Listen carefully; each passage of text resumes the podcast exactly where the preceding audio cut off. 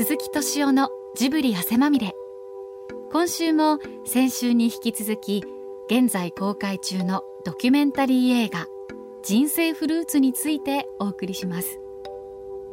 この映画は名古屋近郊で雑木林に囲まれ自給自足に近い生活を営む建築家の日常を追ったドキュメンタリー作品です。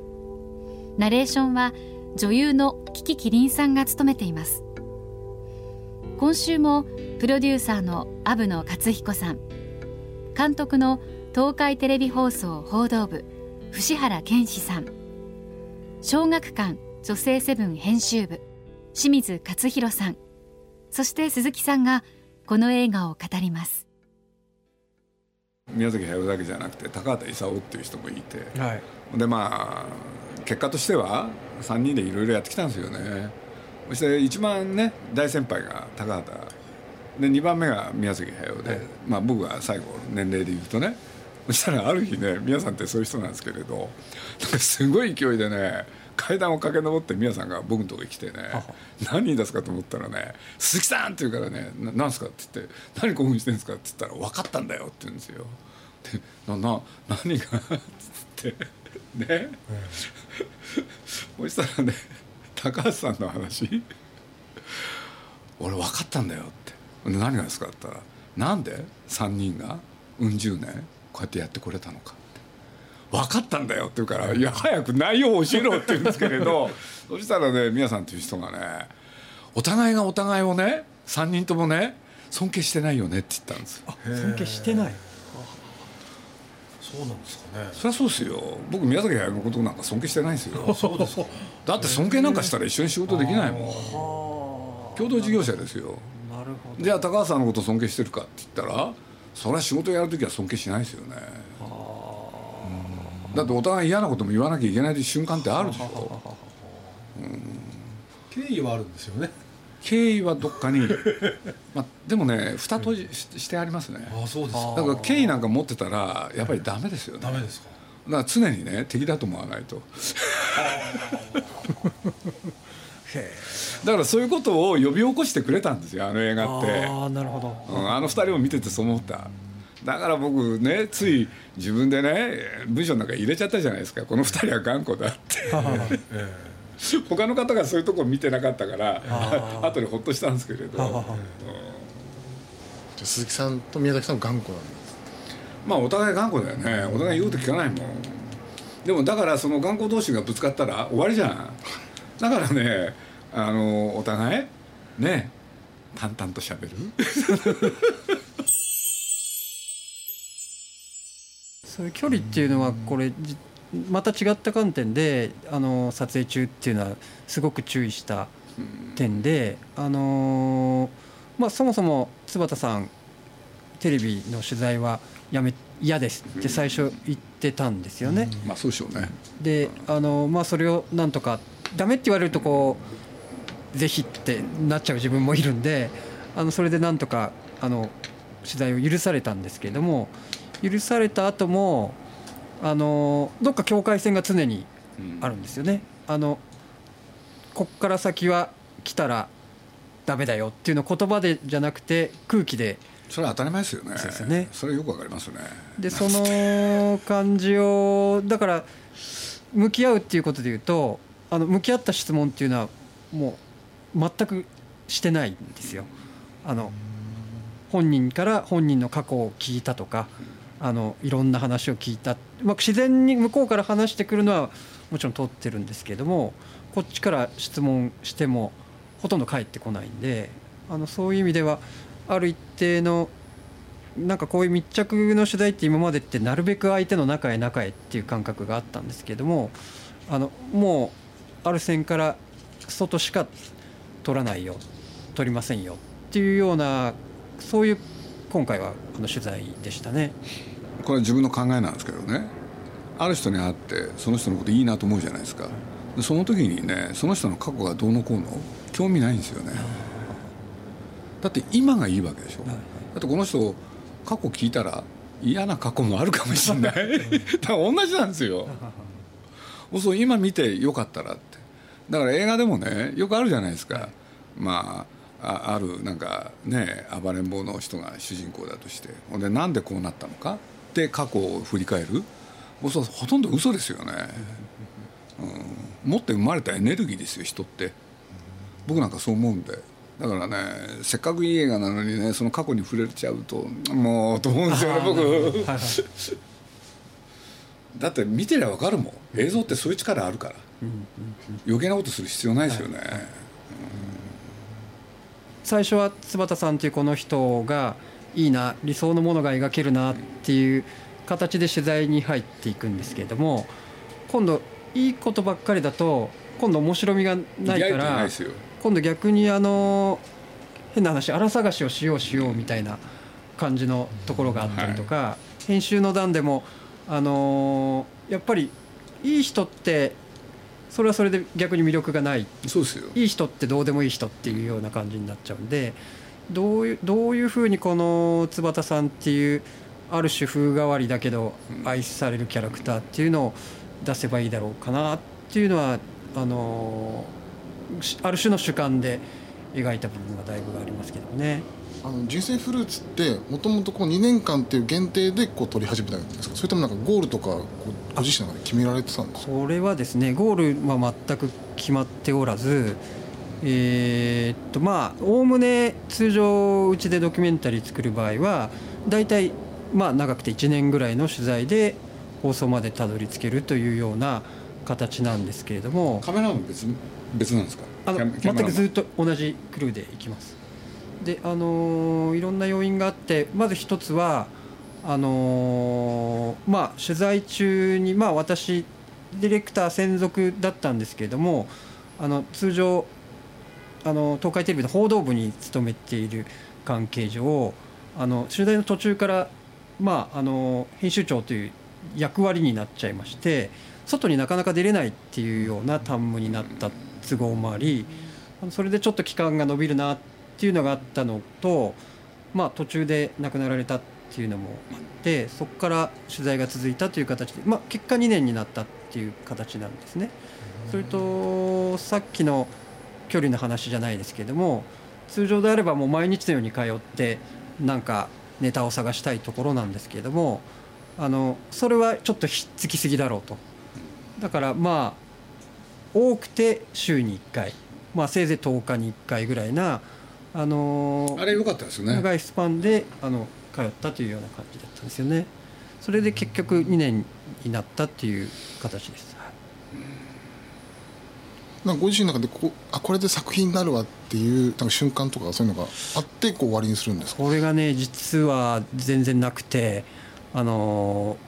まあ結局そんなにやっぱりねあのー時間もかけられないしどっかで区切りはつけなきゃいけないっていうのはあるんであのーまあ放送日はじゃあ2016年3月だぞという形に先に決まってからなのでその本当にああできたぞっていうのはもう編集入ってしばらくしてからじゃないといいものができたっていう確信はこれに関しては全然なかったです。あの取材を終えてあの編集に入る段階はこれまあもちろん形にはなるけどあんまりどうだろうなっていうようなあのそれこそ編集マンも何本か一緒にやってる編集マンなんですけどもあの全てのテープを見るんですね編集マンが。で編集マンが最初に言った時は「これ番組にするの?」っていうふうに言われて かなり実はね 焦った焦りましたね、実はそういう経緯はありますで編集していろいろそぎ落としていく中であのー気づいたこととか、あの坪田さんという人が本当に思っていたことかどうかは分かりませんけどあこういうことなのかなっていうのが見えてきたっていう形で自分も経験上そこまであの何も見えなかったのってないなってある程度見えてるストーリー見えて取材をしてそこで終わってっていうパターンが今まで多かったんですけどもこれに関してはそういう形ですね。だからある種自分の実力以上のものが最終的に出来上がっちゃったっていうのはありますね。人に名付けられたんですけどもね。あの東海テレビのドキュメンタリーは手ぶらの取材だって言ってその日何を撮ろうっていうのをそんなに狙ってないというかとりあえず行ってその日常を撮ってこようと、でイベントというか催事物をなるべく外していくっていうことがあってあの今日これここに取材に行ったらこれを撮らなきゃならないっていうことをほぼ抜きにして手ぶらのドキュメンタリーをやってるんですよね。でそれが素材として毎日毎日積み上がってくるんで、えー一体これは何を撮ろうとしてるのかなっていうのは最初編集マンがわからない状態の時があったりするんですよ。でその素材の積み上がり方っていうのがきっと人生フルーツっていうのは一体どういうことになっていくのかなっていうのが最初は漂流してたのがだんだんだんだんこう形をこう編集するたびにこれってこういう意味なんじゃないっていうことを絵を解釈しながらだんだんだんだんできてったっていう感じがするんですよね。でもう一つは放送を一番最初にしようと思ったのは戦後70年の年に放送しようと。だから台湾のシーンがあったりして台湾でえーっと戦前に台湾の少年校たちとこういう交流があったっていうお話を、えー坪田修一さんがなさるシーンがありますけどもそのシーンは一あの取材の一番最初に起こったことで、あのまだ戦後70年に放送するんだで戦後70年にふさわしい番組にしようよ。90歳の人生の中に戦後70年は全部包含されるから、っていうような形で進んでいったんですけども、えー会社の中のいろいろシステム上のことがあって節原が編集長にならなきゃなんなかったりみたいなことがありつつ放送日が伸びていったら伸ばしていったら逆にいろんな物語が取れていったみたいなことかもしれないですね。撮影中っていうか当初からまあその普通の人の普通の生活を描きたいなっていうのが最初最初からあ最初あったんですけれどもあのいざそう思って見たものの普通の人の普通の生活って本当に何も起こらなく難しいですてよねあの本当に普通であ普通思ったもののっていうところであの延々あの400本ぐらいテープ回ってるんですけどもうほとんど多分ご飯の絵がご飯ご飯美味しそうなご飯の絵ばっかりあのそれしか撮ってない日が多くて途中でずっと大丈夫かなと思いながらあのただまあプロデューサーは大丈夫だっていうあの顔をしてるんであのまあやらせていただいたという感じですけどね。まあ、僕僕らもねある種ストーリーじゃない？なんとかいいワンショットを作りたい。もうゆ夢はそれですもんね。だからいいね映像が撮れてたらもうそれで成立しますよね。だからそういうことで言うと変にキャメラも上手じゃない？ああよかったですよね。だからつい引き込まれますよね。あの上手だとねなんかさらっとしちゃってだからナレーションでいろんなこと言われるとね先へねなんか理屈の方行っちゃうから、うん。やっぱり良かったですよ。だから普段本当にテレビの仕事してると、まあテレテレビのその求められるものっていいかに情報量があるかっていうところがどうしてもねあのやっぱりそれ視聴者も求めますしあの自分たちもそれに応えるからもう叩き込む情報なんですけどこれは逆にもう情報をどんどんどんどんそぎ落として削ぎ落として。はい、東海テレビで映画これで10作目なんですけれどもあの自分も一つ作っていてあの神キリンさん使った神宮キリンというあ映画ですけれどもそれ実はあのテレビで1回流してでその後に映画化になってるんですけどテレビ版と映画版は相当変えたんです。よ違うんですか？はい、でそれはあのキリンさんにこれはテレビとしてはいいけど映画としてはダメだよとあのすごい言われたんですよ。でそれは何だと思ったら人が描けてないっていうのをすごく言われてでそこで随分考えたことが今につながっている。で当時はあのテレビと映画は違うものだっていう感覚があったんですけれどもあの人生フルーツに関してはあの別に映画ありきで作ったわけじゃなくてテレビとして作っているんですけれどもそこで一度テレビ屋が映画で表現したことによってちょっと表現の幅がだいぶ変わったなっていうのはありました。であのー人生フルーツも本当にテレビとしては情報がすごく入れてないんでナレーションがほとんど入ってないのであのーこれで大丈夫かなって実はテレビ放送に向けて思ったんですよね。視聴者って分かってもらえるかなっていうのは思って放送したところあのすごく実は視聴者からの反響があってで反響っていうと大抵テレビの場合今苦情ばっかりなんですけどもあれがこうだだって。じゃなくてすごくあの良かったと。でしかも中身をちゃんと読み解いている反響があってあのーだからなんていうんですかね自分たちがサービスのつもりで情報過多にしていったものが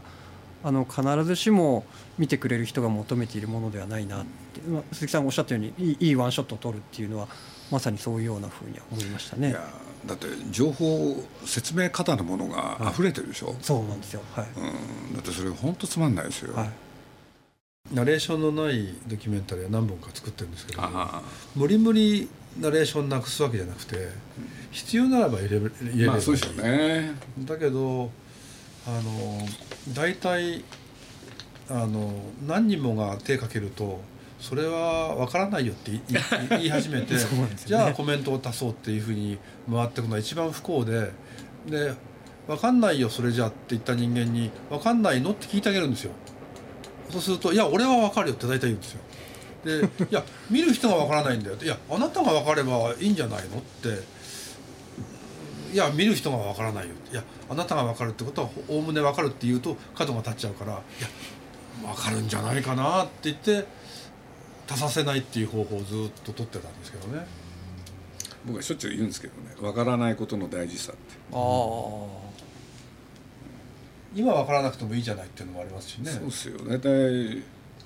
まあよよ読んでも見てもそれはね年齢その他によってもねわからないことっていっぱいあるじゃないですか。でもそのわからないことってずっと抱えていく。うんうん。である日分かる時があるわけでしょ、えそっちの方が大事だもん。でもねよよかったですよね。あの例えば秀子さんがね年を取っていい顔になった。はい。あいいセリフですよね。そうですね。はい。つい僕ね普段鏡見ないのに俺はどうなんだろうって。やっぱり亡くなったシュータンをカメラが寄るじゃないですか、はい。あれはすごかったですね、うん。でも尊厳があったから。はい。もうするといいんだなと思って。あ、あれテレビで放送したんですよね。そうです。はい。はい。あのーまあ。あの本当に思いもよらず亡くなって、あのまあある夜電話かかってきて今日亡くなったって言われて、まあとりもだからさすぐ行って行ってみたら。あのもう最初に思ったのはびびっくりして悲しいっていうのもあるんですけれどもあのすごく綺麗なお姿だなっていうのを思ったんですね最初に見て。でそれがあのと同時にあのまあ作品どうのこうのっていう以前に、まあ、記録しなきゃっていうのをもう最初に思いましたねその夜に。であのその段にはあの、まあ、この作品を作る数年前に自分父親をちょっと亡くしていてでその経験があってあの父が亡くなった時にあの、まあ、悲しいということと同時にあのいろんな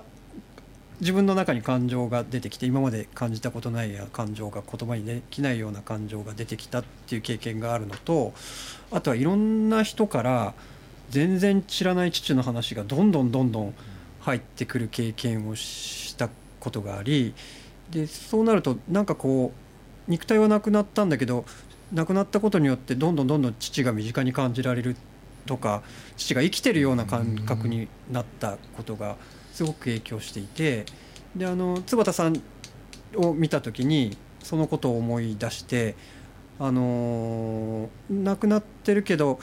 ここ生きてることと死んでることの境界ってどこにあるんだろうみたいなところが自分の中にあったんであの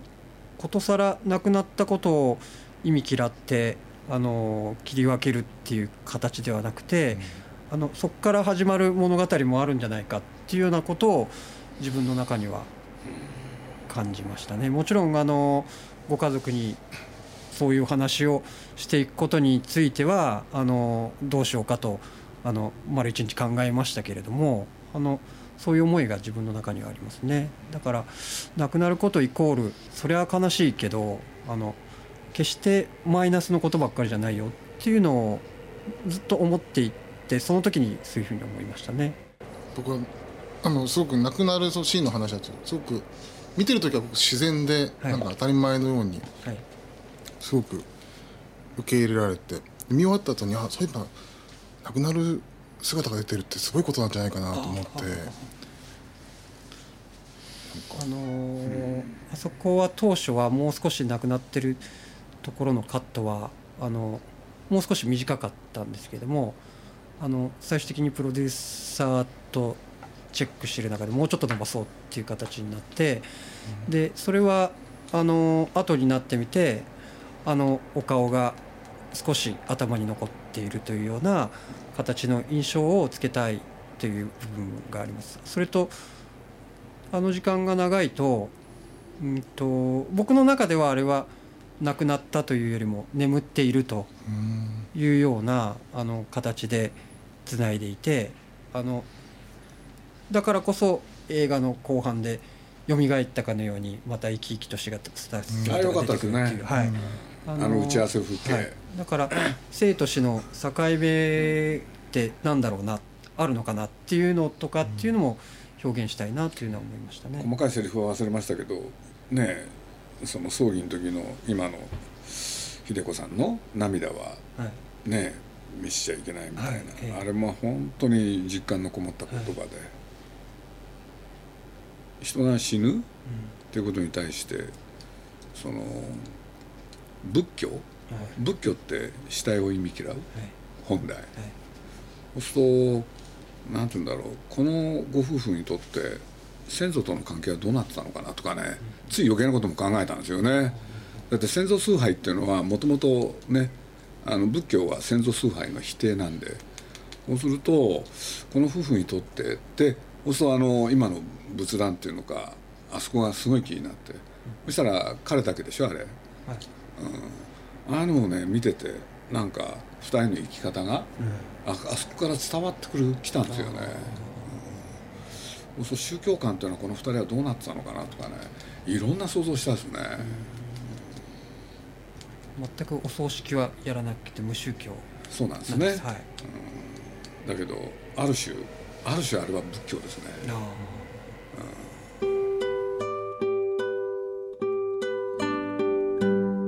ドキュメンタリー映画「人生フルーツ」ぜひ劇場でご覧ください。詳しくは「人生フルーツ」公式ホームページへアクセスしてください。鈴木敏夫のジブリ汗まみれ。この番組はウォルト・ディズニー・スタジオ・ジャパン。ローソン。アサヒ飲料。日清製粉グループ。au ブルボンの提供でお送りしました。